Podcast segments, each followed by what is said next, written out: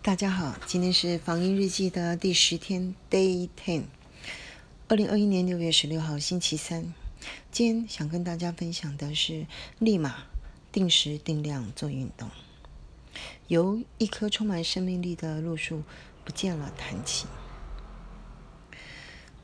嗯，伊玛家附近的学校的人行道上呢，有非常多棵很老的树。那其中有一棵呢，我非常的喜欢它，呃，我都叫它性格树。为什么呢？因为我很喜欢它呢，呃，枝叶茂密的样子，长得很像国泰金控那一棵美丽的圆圆的绿色的大树。但是最主要的还是因为我常常被它吓一跳，怎么能够一夜之间绿叶全部掉光，然后再忽然一夜之间长出来一堆叶子？那它的树子呢，更是。不管三七二七，长长的掉满地，所以呢，我叫它性格树。我一直以为它充满了生命力，它会一直在那里很久，因为它在那边已经超过了五十年了。从我结婚搬到这里的时候，都在它就在那里，所以，所以我想它应该超过五十岁的话，也许更老。但是昨天，二零二一年六月十六号星期二，它不见了。它的根被挖走了，然后枝叶被截枝，然后光秃秃的被带走了。听说被带到福德坑区那边再重新种。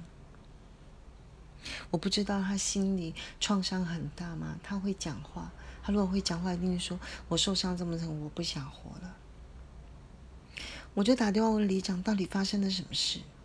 里长说：“因为啊，学校。”觉得老人小孩会因为他掉下来的树枝滑倒，所以他就申请把它挖走。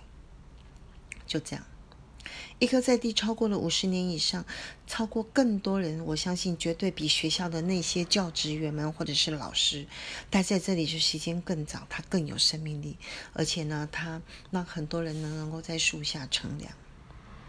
但是，一个申请书就这样。有人觉得可以任意的，就决定了他的去留，然后申请书一写，他就被带走了。我忽然间想到，昨天我在读《人生录影》中的一段话：人生最大的痛苦是没有自由，听人发落，任人宰割。我回想到六伊玛在迈入六十年、六十加的时候的愿望是自由自在、自尊的活在活到说再见的那一天。这里面除了搞定钱的问题，呃，除了预先列财产清册、预立医疗遗嘱等等，其实那都是后面了。现在立马要做的是定时定量的做运动，要保持自己的健康。为什么？目的当然是为了保持自己的健康还有美丽啊！如果可以的话，或者是更幸运的话，应该要改善一点。那怎么做呢？要做到什么程度呢？伊玛就觉得好，就仿照一般的企业的做法，先来定目标吧。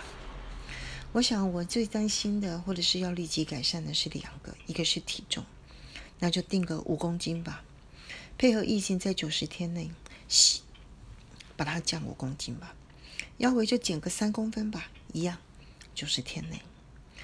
那怎么做才好呢？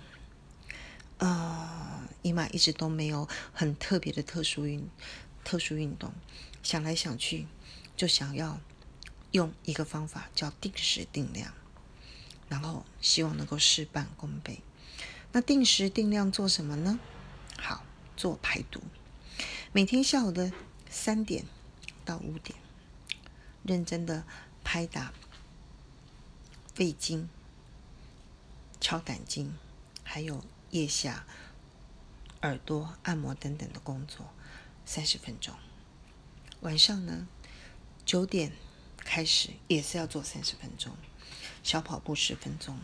总之，要把运动量排出来，时间排出来，一定要把这件事情搞定。好，以上，祝大家均安。